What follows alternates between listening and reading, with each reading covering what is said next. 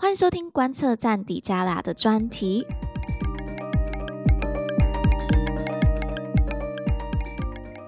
好，我们今天的节目也是要来介绍一本书。那这本书自己是在塞尔维亚的时候在阅读的。那它的书名叫做《隐性偏见》。那这本书，呃，我先快速介绍一下，它是由一个美国的记者杰西卡·诺戴尔，那他。他来讨论在社会当中，我们所会看到，不管是针对种族、针对性别的这些歧视，那他经过十多年的这个调查，去解释或者去提提供很多不同的社会实验，嗯、去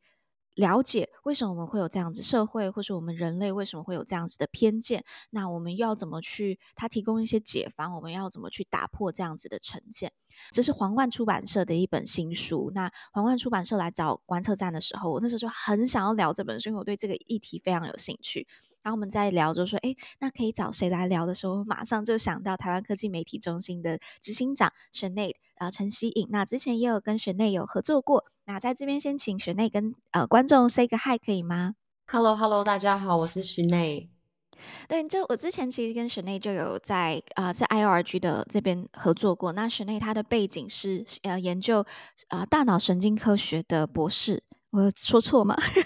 对，其实是对，它叫它的全名叫做认知神经科学。对，但够讲、嗯、够接近了。好，那之前在呃 IORG 跟 Sinead 合作的时候，就有听到 Sinead 透过这些科学或是呃认知神经科学的角度去解释，诶，为什么我们人会相信呃假讯息，被落入这个资讯操弄陷阱？那这次呢，我也就是在讨论偏见歧视这个议题的时候，嗯、我就赶快来邀请雪内来讨论。那这本书我们两个都花了一点时间去阅读。那我自己在读的时候，我其实。呃，因为人在塞尔维亚，那塞尔维亚它是比较有点排外的一个，或是对外来人比较有防备心的一个国家或族群。那我在那边确实有感受到一些，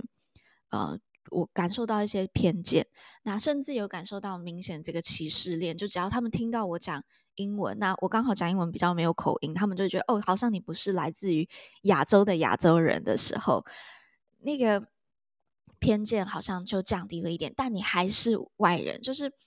嗯，我在读这本书的时候，刚好不断碰到这类的事情，然后又又一直在旅游，所以其实感触非常非常非常的深啊。嗯，我也很期待今天可以跟 Sinead 讨论，所以我问了很多很多的问题。那我就赶快废话不多说，我们一起来聊这本书。那我刚刚有提到，就这本书它有提供很多呃社会实验跟心理的。调查研究去证实我们社会当中不同角落的这个偏见。那我我想要请教 Sinead，你自己有没有一个最印象？因为我自己有很多，就是 Sinead，你自己有没有印象最深刻的一个这本书里面的实验？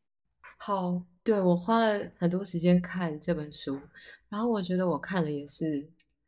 很心有戚戚焉吧。嗯，然后甚至我觉得，哎、嗯，是有两个女生来聊这本书，是不是又格外有意义？这样。嗯嗯嗯，这本书它其实用了很多很大量的心理学实验或者社会学的实验来讲偏见，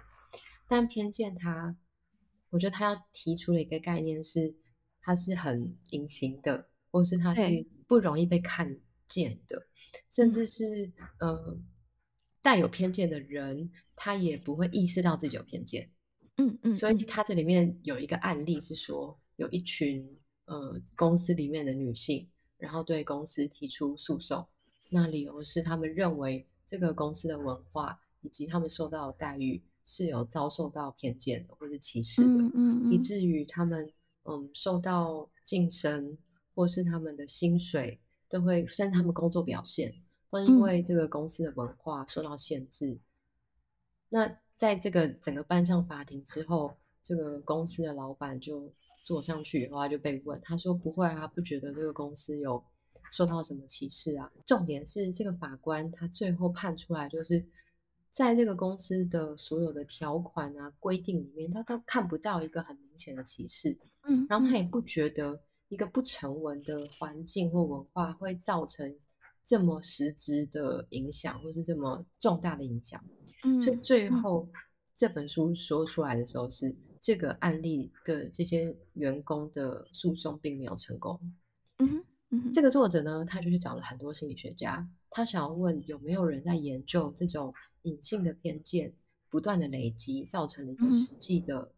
危害或效应。然后所有心理学家，我身为一个心理学家，我非常可以同理他。就当他想要做这个实验的时候，我心里就是呃，可能做不出来，太难了。然后太要花时间太久了，然后要嗯做就太多工了，很难太多，对不对？对，而且感觉就是很花钱、很花时间、很 花人力，然后你最后不知道会不会看到效果的一个实验。就这个作者，我觉得他就，我觉得他也对这个。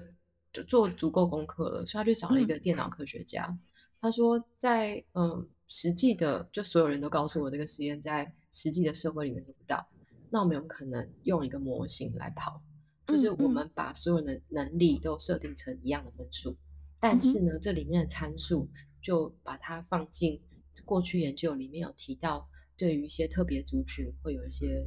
歧视的状况，比如说女性或是。呃，亚裔的女性、非裔的女性，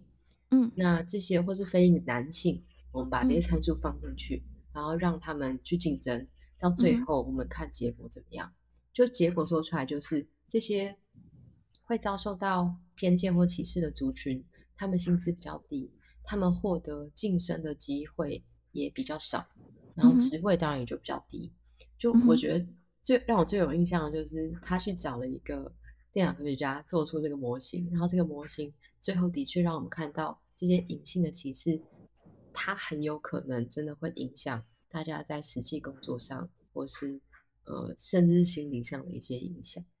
嗯，我我这个这个实验我自己还蛮有印象的，而且我刚好学内提到这个实验，然后让我想到里面也有提到另外跟性别有关的实验，它就是变音完全刚刚好都没有，就是都。都可以呃完全控制住，就是一个一个呃，我忘了他是哪一个，呃，好像 Stanford 嘛的一个教授，然后变性从女性变成男性，然后他变成男性之后，他原本以前都觉得自己没有受到任何歧视，然后变成男性之后，他发现哎，好像很多事情都变得更顺利了，那他才发现原来是真的有这样的歧视的。那我在看这本书的时候，我就看这个实验的时候，我就突然觉得。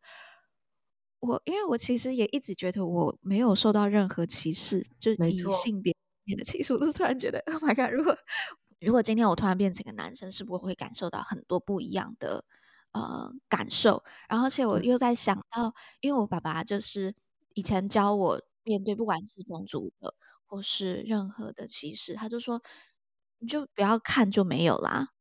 所以，我小时候的这个、oh, 就一直影响到我现在。就是我如果真的碰到歧视，我就会告诉我没有这件事情，这件事情没有发生。我其实还蛮好奇你在美国长大，因为在书里面，它里面有特别提到提到一件事情，就是嗯，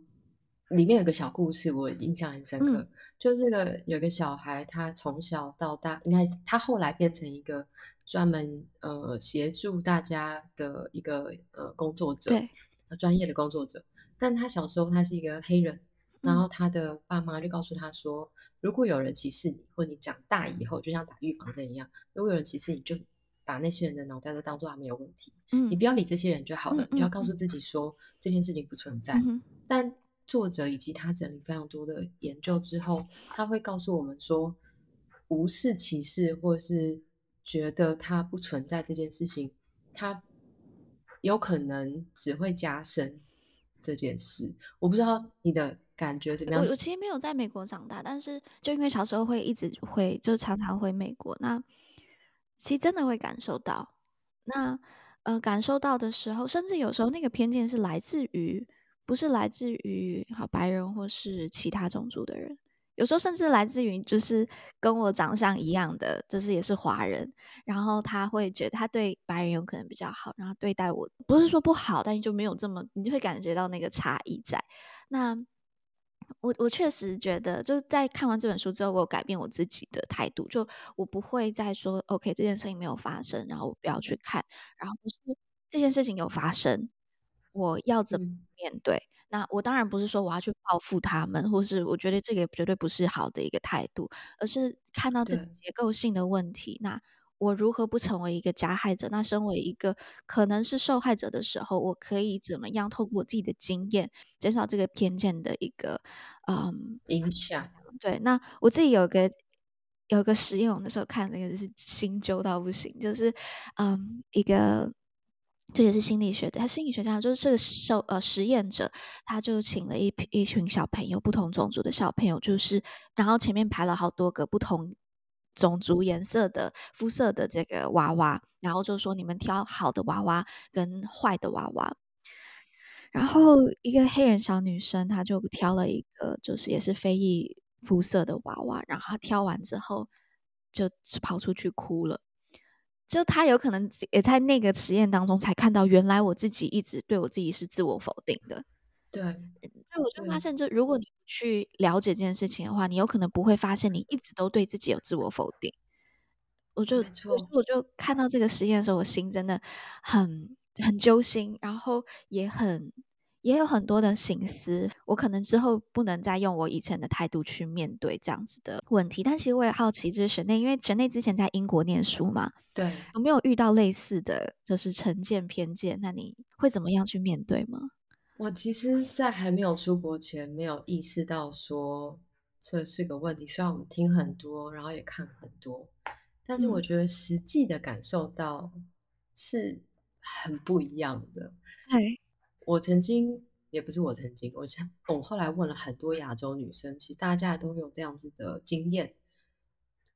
如果你走在大车站，很大车站会有很多人来来往往，然后会有人就靠在墙上就经过他，嗯、然后这个如果是男性的话，他就会对你说一两句话，他就会、嗯、呃故意想要跟你问好，或者告诉你说哦你很漂亮哦，或是呃就是呃有没有可不可以跟你要电话，就是这种其实是骚扰，嗯，嗯对，然后我会觉得这个是当时会觉得你是。因为我是一个亚洲，就是说我个子比较小啊，或是因为我是女性啊，亚洲女性，所以才对我这样。我把然后对这对于这件事情其实蛮愤怒的，因为你嗯不太可能停下来跟他吵架，然后他他其实你不理他，他也真的也就不会怎么样，他就是一个言语上的去骚扰你。然后我就跟这件事情跟了我在英国认识的白人的女生朋友聊到。然后他们蛮坚信这是一个男性对于女性，而不是种族之间的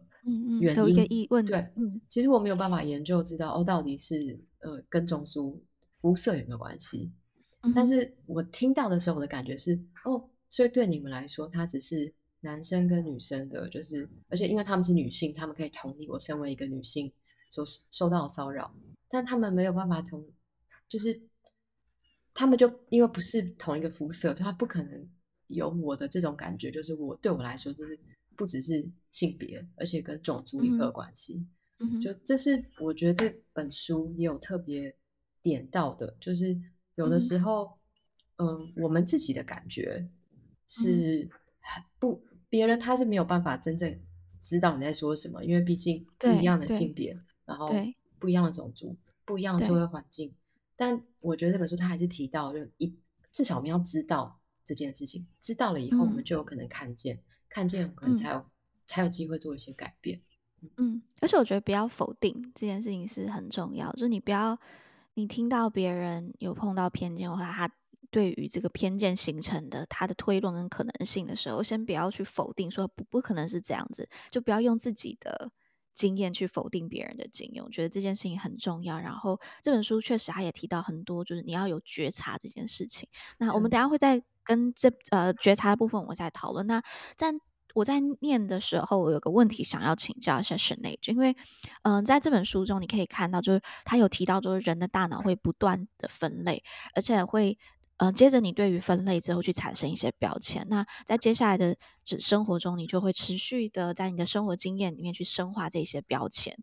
那呃，在第二章的时候，作者他也有提到，就说，如果你自己的刻板印象被证实了，例如就说，诶，你碰到了一个亚洲人，他确实，诶，数学真的很好，那你就会感到非常的愉悦。那想，我就想要问，这个这个现象是不是我们常听到的定锚效应？或是跟认知的这个认知偏差。我在学心理学的时候就会学到什么叫分类。分类是一个小朋友从在认识世界一个非常非常重要的事情，但我们可能太习以为然，所以我们从来不会意识到分类这件事情有多重要。例如说，这个小孩子他看到了，例如说你告诉他，你假设你家里有养狗，你跟他讲这是狗，嗯，但他看到卡通里的狗，他为什么会知道卡通里那只也是狗呢？那他要怎么知道跟这只狗长得不一样，体型不一样，颜色不一样，呃，毛的长度不一样？的外面的一只狗，他怎么知道那也是狗呢？也就是他心里必须要产生一个概念，这个概念是哦，一个模糊的抽象的狗，就是比如说具象可能有它四只脚啊，它的叫声很类似啊，它毛毛的啊，然后接下来要区分，一样都是四只脚，一样都毛毛毛茸茸，但另外一种东西叫做猫，嗯、哦，他要再把这样的分类里面贴一个标签，嗯、说哦，这是猫，所以其实我们的大脑必须就是我们从婴儿开始，我们认识世界的方式就是这样子。就是说，我们在认新认识一个人的时候，我们也会观察，在我们还没跟他讲话的时候，我们会对他有一个呃，先有个印象。这个印象可能是头发啊、外观啊、外表啊。我不知道大家有没有看过福尔摩斯，就是最新版的那个 Sherlock Holmes。他哦没有看到。对他，他他的具象化就是他们就演这个人很聪明嘛，所以这呃，所以他每一次。到一个情境以后，他脑袋里就出现，就画面会出现很多标签。哦，这个人的头发，嗯嗯、然后身上有没有猫毛，然后他穿的衣服是多少钱衣服，然后协助他去判断这个人。某个程度，其实我们只是没有意识到我们在这么做，嗯、但事实上，我们也在用这种方式认识这个世界。嗯、所以的确就是我们会有这种分类的现象，然后分类在这个这本书里面。他会认为分类跟贴标签其实是很雷同的，事实上也是啦。嗯、只是，嗯嗯，我觉得比较有趣的事情是，分类跟贴标签不代表你就有偏见或者有歧视，就这是一个学习的历程。嗯、但是这个学习历程，它最后怎么变成偏见跟歧视？它其实会需要环境或是文化的训练，就是潜移默化的训练你，训练让你知道女生哦应该是什么样子，男生是什么样子。嗯所以你心里一旦有女生跟男生的标签之后，文化就会教你这个标签底下这整个概念是什么。嗯哼，对。嗯。作者有提到说，当自己的刻板印象被证实的时候，人会感受到愉悦。嗯，的确，它就是符合我们的想象。这个所谓的愉悦，就是比如说我们在好像赌博一样，我猜了 A，然后 A 真的是对的，我就会觉得对哦开心。就是我觉得我是对的，我们是对的，我们猜中了，或者是我们决策成功了，我们会有一种。哦被奖赏的感觉，其实某个程度就是这样。而且我们也是因为这样子，我们才有办法学习。例如说，如果一个小孩子，他每次看到狗的时候，说告诉你，只就他先学会一只狗，在外面看到一只狗，然后旁边的人没有给他任何的回馈，没有告诉他说你好棒哦，你怎么知道这也是狗？嗯，这个对他学习来说会是困难的，因为他没有办法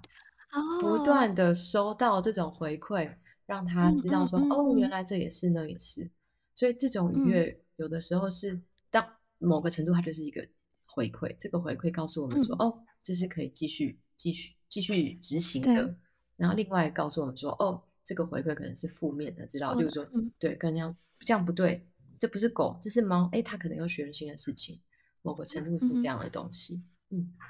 我觉得这好有趣哦，因为就是就刚才神内提到，就是分类。标签其实它并不是，虽然我们现在的讨论当中常把标签视为是一个负面的东西吧，但它其实，在如果是在我们的脑中去 processing 的时候，它其实好像不是一个，就是一个很人类在收呃在接收讯息的时候很正常会做做的一件事情，而是我们在环境以及我们的呃外人的回馈如何去影响我们对于这些分类的。一些成见，那他在里面书里面也有提到一个，就是打破我自己的成见，因为我自己真的认为说亚，因为我在美国，有可能就在美国比较待比较长的一段时间，然后我自己真心就觉得我们真的亚洲人或是华人数学真的就比较好啊，我也觉 得，或是我们。我也真心觉得，因为我才记得我以前小时候去英国游学的时候，然后我就只是我在学校真的英就是数学很差，在台湾，然后我去到英国之后，我就只是解了一个就是二元二元一次嘛，还是什么，就是二元二次的方程式还是什么的，然后他们就觉得 “Oh my God, you're genius”，我说 “Oh, thank you”，我就觉得这真的没什么。所以我从小就会觉得，OK，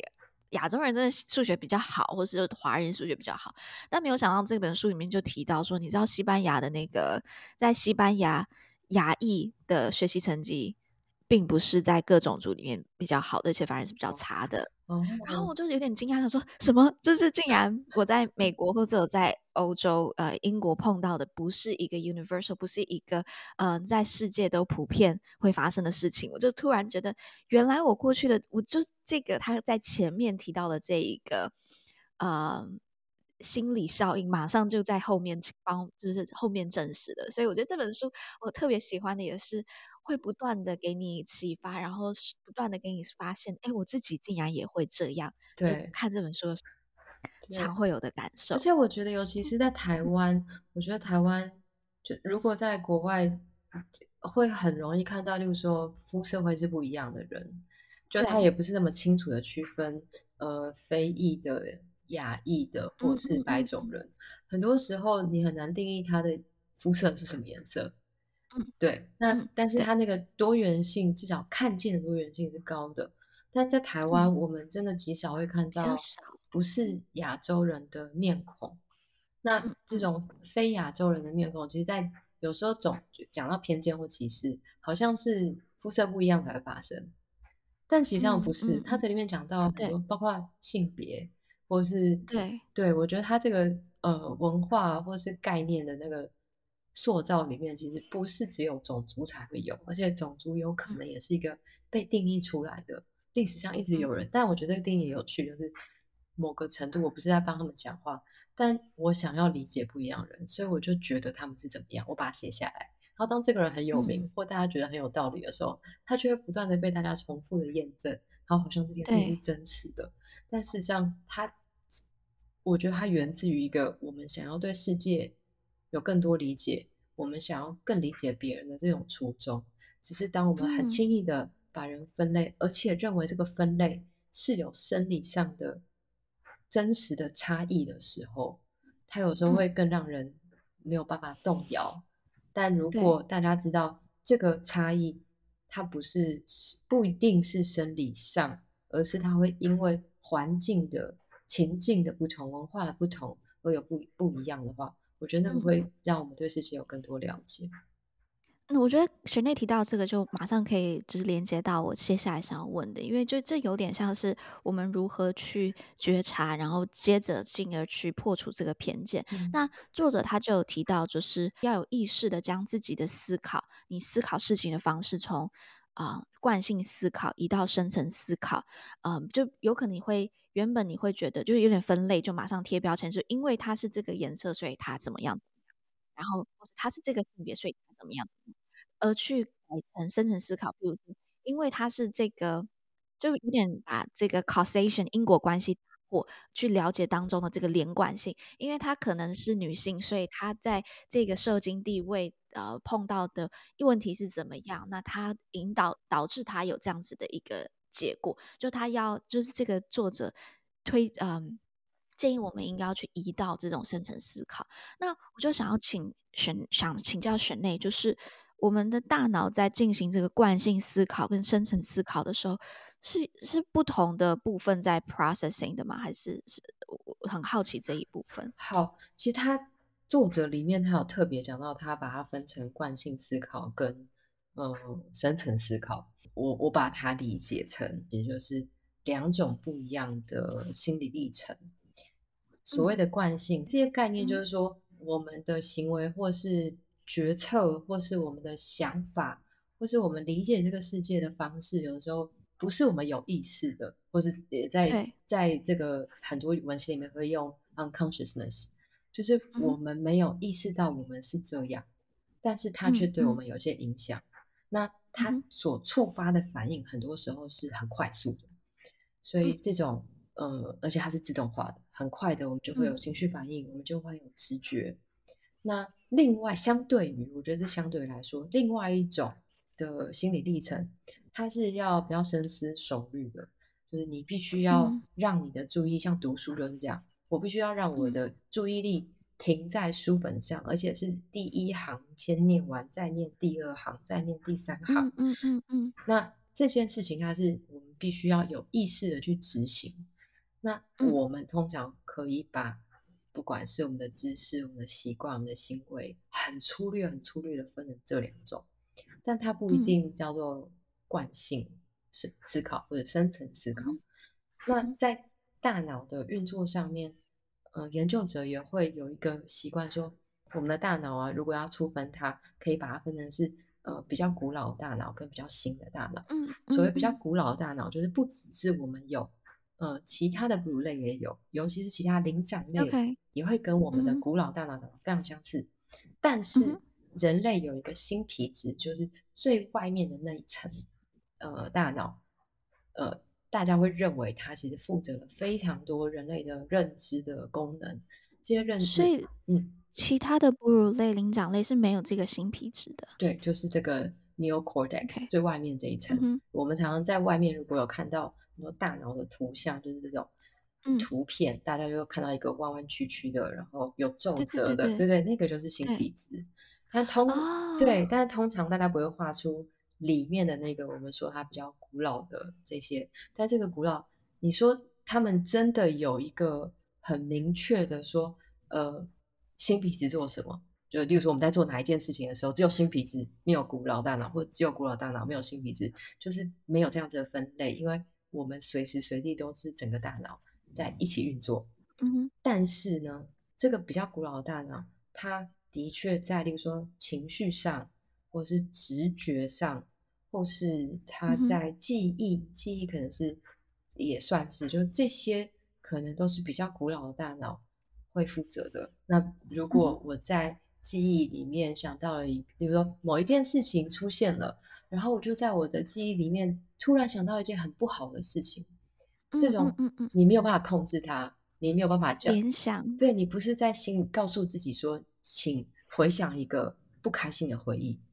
不是这样，嗯，而是因为一个事情触发了你这个你没有办法控制的直接的这个反应，嗯，大家会觉得它比较是有古老的大脑在处理的。但这件事情它其实没有这么明确的分野，例如说，呃，直觉式的反应就是哪一部分来负责，那呃比较深思熟虑的反应就是哪一部分来负责。但是理论上有这两个不一样的系统。而且在大脑里面，大家也会看到新皮质区可能就会，比如说前额叶好，就是我们额头后面的那一块前额叶。其实大家会认为，至少现在看到研究，它会跟自我控制比较有关系。那这这就是人比较会有的，就是说猫咪它不会因为觉得我现在不该吃东西，然后食物摆在它面前，它就不去吃，因为它要自我控制，没有这件事。但人会，就前额叶在书里面有讲到说，这种深层思考会呃 involve 前额叶的活化，很多时候是这样。当你要深思熟虑，你要做 A 的决定还是 B 这个决定的时候，的确前额叶的活化就会比其他的部位要来的多。这样，嗯哼，可是我们在。啊，录音前的讨论，学内有提到，就是说现代的研究方式对大脑的研究方式还有一些限制，没有办法。因为我我自己的印象当中，就是每一次在看到电视或者什么在做呃大脑的研究，好像就是会在脑袋里就是呃头上面贴一大堆那种对呃侦测的片那个电片嘛，它其实电电电极，然后看哪边有就是在运动，哪边有一些活呃活动这样子。但是学内有提到，就是说。好像目前的研究还没有办法真的，嗯、呃，去看到古老大脑的运作方式，是吗？嗯、应该是说，现在所有的大脑的造影技术，它我们因为不可能把人的大脑从中间剖开，然后直接去戳最里面的中心，所以我们都是在头壳的外面放一些仪器来侦测大脑活动，嗯、但这个侦测它一定有它的现在的技术是有它的限制。所以，像侦测，如果你是要在嗯区域上，就是空间上要很好解析度的，那那可能是 fMRI。但是像这样的机器，相对来说，它的时间的解析度就比较不好。那如果你刚刚说贴电极那种，它就是可能叫 EEG 或 ERP。嗯那这样子的技术，它就会在时间的解析度上很好。可是它在空间的解析度就很差。但无论如何，我们都是在脑的外面收讯号。这件事情会让越深的大脑的活化越难被看见，所以不代表它没有活化，而是相对。来说它比较难被你侦测到。但即使如此，在我们有很强烈的情绪反应的时候，我们还是会看到杏仁核，就是在大脑很中间的地方，就是所谓古老大脑的那那那个那个区域里面，看到它有更高的活化，所以其实是看得到的。只是它的解析度没有外面的，就是新皮质区这么好，对，所以，我觉得在研究上其实还有蛮多令人兴奋的期待，就是如果之后大家真的有仪器可以及时的看到比较里面的组织的活化，那会非常非常有趣。嗯，所以到底就是惯性思考跟深层思考是不是完完全全不同的这个脑？脑袋的部分在在 process，其实是目前还需要有更进一步研究，然后区分就是惯性跟嗯深层思考，其实比较像是在心理上面的一决策过程的一个分类，这样可以可以这样说。对，我会我会说它是很明显的看到有不一样的决策的系统。那在那个嗯嗯这本书也有提到，哎，在快思慢想这本书里面。的那个作者，嗯嗯嗯，其实他们就有区分说，哦，我们有系统一跟系统二。系统一就是很快速、很直觉、很情绪的马上的反应。那系统二它就是比较慢的，然后需要花时间的，需要花注意力的。那这两种它是，但这两种系统它其实没有说哦，系统一就是哪些脑区，系统二就是哪些脑区。那目前看起来，因为我们大脑。几乎所有时候都是同时大家一起在合作的，所以如果真的有天技术真的非常成熟到我们可以去分析，假设可以知道这两种系统有什么大脑生理上的不一样，那我觉得我们顶多会看到的是相对来说系统一比系统二多了哪一些的大脑区域的活化，或是系统二比系统一多了哪一些更多的活化。我觉得这件事情也许有一天是有可能，嗯嗯嗯，但现在它的确是、嗯、呃比较理论上，而且在很多实验都看到他们非常不一样。嗯，那我我想要在呃我这边就想到了，就是因为。Shanae 是台湾科技媒体中心的这个执行长。那台湾科技媒体中心很努力在做的一件事情，就是把这些科学新闻的复杂度，还有这些议题的深度展呃提供呃给我们的记者，或是提供给大众。嗯、那其实我觉得这个，就是我在看这本书的时候，我就想到，哎，其实你们做的事情很多就是在促进我们去思考，就是更多的觉察，更多的去。思考这个，嗯，用这本书的 term 的话，就是更多的去做这个深层思考。我想要，我好奇的是，在你们的工作上面会有什么样的策略，或是怎么样子的方式，你们去解决这些社会上面对于科学议题或是各项议题的这些成见？对，我其实，在我们最常被大家提醒的，就是我们的东西太冷冰冰了。就是我们没有办法 让大家有办法，呃，而且他的确提供的资讯很多很复杂，很难让大家第一时间就可以理解，更不要说他要去改变大家那个第一时间的反射的思考。嗯、但我觉得 SMC 就是台湾科技媒体中心，其实想要做的事情，我我们在对抗的很多时候，这本就跟这本书讲到很像，就是它是一个。第一时间已经在你不能说第一时间，就是他也在已经在人的心里产生了一组概念。这一组概念其实是跟甚至跟他的自我认知或自我认同很有关系的。假设他去认知到的是科学是危险的，或是科学是不可控制的，科学是它会呃终究它会危害人类的。如果嗯一个人的心里他已经有这样子的想法，嗯、那事实上我们做的所有事情他都看不下去，因为他就会觉得、这个就不是我要接受的讯息。所以我觉得这本书告诉我们的事情是，嗯、唯有你要先觉察，你不一定觉察到你自己想法，因为这里面后面有讲到正念啊什么，不是说觉察以后带有批评说、嗯嗯嗯、哦，我这样子想是不好的，不是，而是觉察到这件事情之后。问为什么？哦，哎，好好有趣，我怎么会这样子想？那这样子想，嗯嗯嗯，有更好的证据吗？我们有不同的意见吗？嗯、就觉察它应该带来的是下一步。嗯、我觉得 SMC 在做的事情就是，嗯、如果有下一步的话，那 SMC 提供了一些好的素材或者是不同的意见让你来看。嗯，但我是觉得最难的其实是破除那个第一个成见。就第一个，对对，那是那是非常困难、非常困难的事情。但是我们的实作中，有时候我们会彼此问同事，大家问问题，说，嗯，就是在问的其实就是第一层的问题。你觉得这件事情很危险吗？那为为什么这样？对这件事情，我觉得是重要。在书里面有提到说，要破除偏见，或者说要减少偏见，我们不可能不分类，我们不可能不贴标签。但怎么让它影响变得最小？很多时候是有着共同，在有共同目标的状况底下去相处、去沟通。嗯，对。那我们想要跟读者，或是记者朋友们，或是科学家，或是所有的我们在合作的团体里面，其实我觉得我们大家都有一个共同目标，就是希望这个社会有更多的讨论，而不是更多的分裂。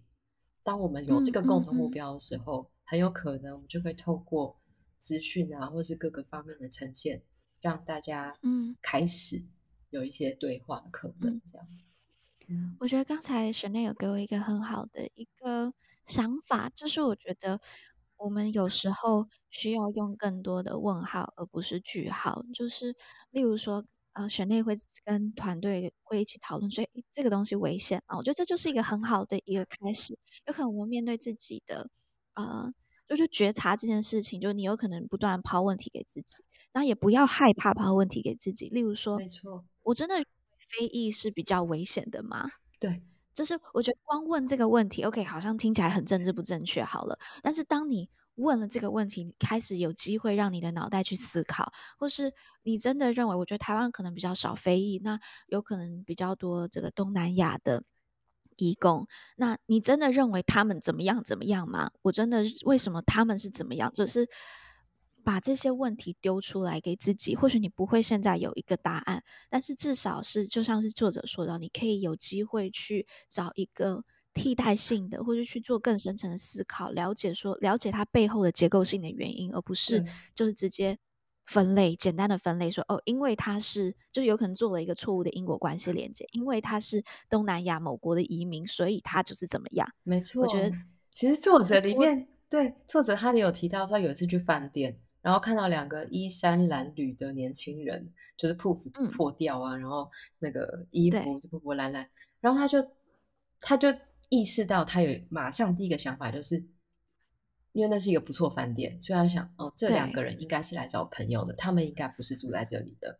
然后他意识到，嗯、他想完了以后，他突然意识到，哦，我为什么会依照他们的呃外表，马上就定义他们，觉得他们不是住在这里的人？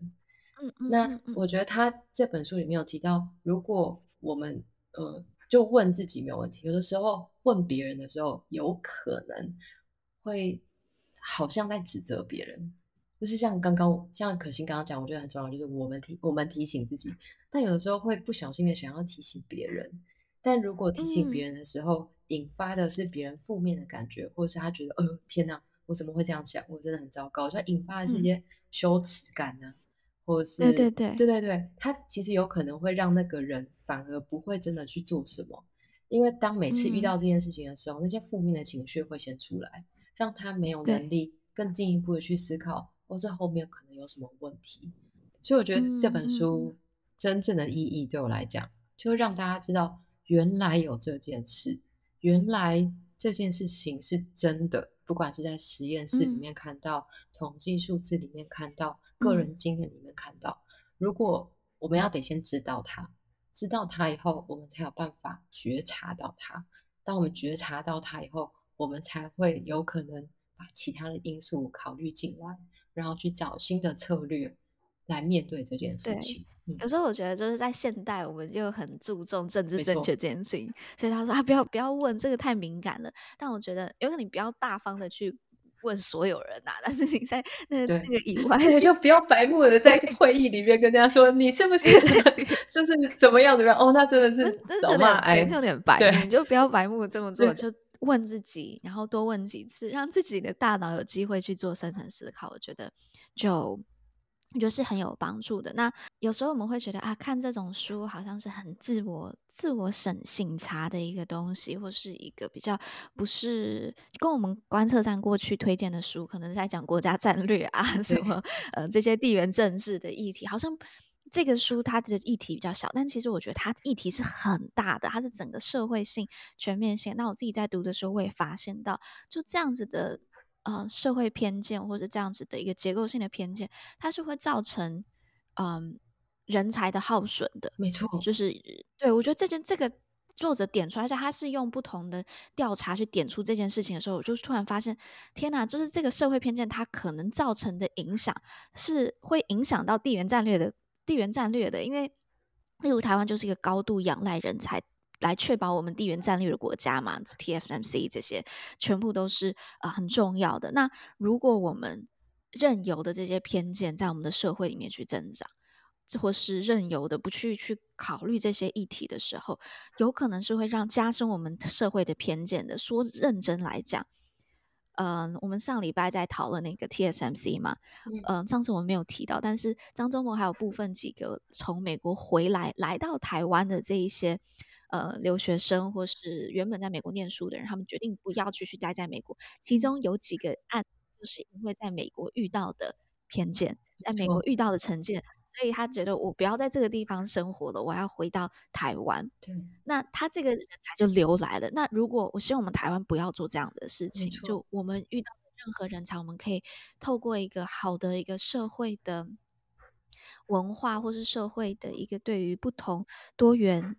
人种、性别的一个尊重的时候，可以把这些人才留住。那这个是我看到这本书的时候，我也发现这本书其实它的意义、它的影响是非常、非常、非常大的。所以，呃，我自己看完，我非常、非常的推荐给大家。我相信，应该省内看完，应该也还对啊，还蛮推荐。我、我、我，我觉得最厉害的事情是，嗯、呃，他把很多概念串在一起，而且他不是只有点出问题。他还把解方也告诉你了，这个对这个解方，就是在读到比较后面的话，会发现那个解方其实不是什么深奥的事情，但是他真的执行起来可能会有一些困难。嗯嗯嗯，但他有告诉你说，哦，例如说他里面特别提到有同质性，这这个团体如果都是同质的人比较多，嗯、那你沟通会很顺畅，嗯、但是你就会呃有遇到一些困难。那如果是多元的话，嗯、你可能会比较有创造力，但你会遇到沟通的困难。但他最后提出一些方法，例如说用什么样的方式让大家互动啊，然后呃有哪一些成功的案例啊，而且它是社会级的，就是它是社会级的案例，我觉得那个是非常 inspiring 的，就是它并不是一个没有解法的事情，嗯、然后有人尝试了，也有、嗯、也有人成功了，然后我觉得这个对于。社会上，就是说我们现在讲兼容啊，我们在讲永续啊。这本书它没有把永续放进来，但我觉得一个社会如果真的要往那个那个比较好的地方迈进，它要有更多的人才。嗯、然后，我觉得他这这本书基本上提供了一个很好的一个打了一个底，让大家去想象呃自己或想象社会都是很棒的。嗯。嗯，那我在这边在最后再推荐，就是再跟大家介绍一下这本书。这本书的书名叫做《隐性偏见》，它的作者是一位美国的记者，名叫做嗯杰西卡诺戴尔。那只要在博客来上面你就打“隐性偏见”，那基本上都可以看到这本书。那这本书也有提供电子版，我自己就是读电子版的。那我觉得也也读的读起来也都是非常非常的顺。而且说真的，看这本书真的就很顺。我觉得这本这个作者。文笔真的很会写，对，真的果然是记者，他很厉害，就是好流畅，整个整个逻辑思维也非常流畅。我一下子看看看看看就把这本书就看完了，所以非常推荐给大家。我觉得这是一个可以给我们每一个人面对很多不同事件、不同议题都有很多启发的一本书。那就把这本《隐性偏见》推荐给大家。好了，那我们今天的节目就先到这里。那谢谢大家的收听，我们在下一集再跟大家碰面喽，拜拜，拜拜，拜拜。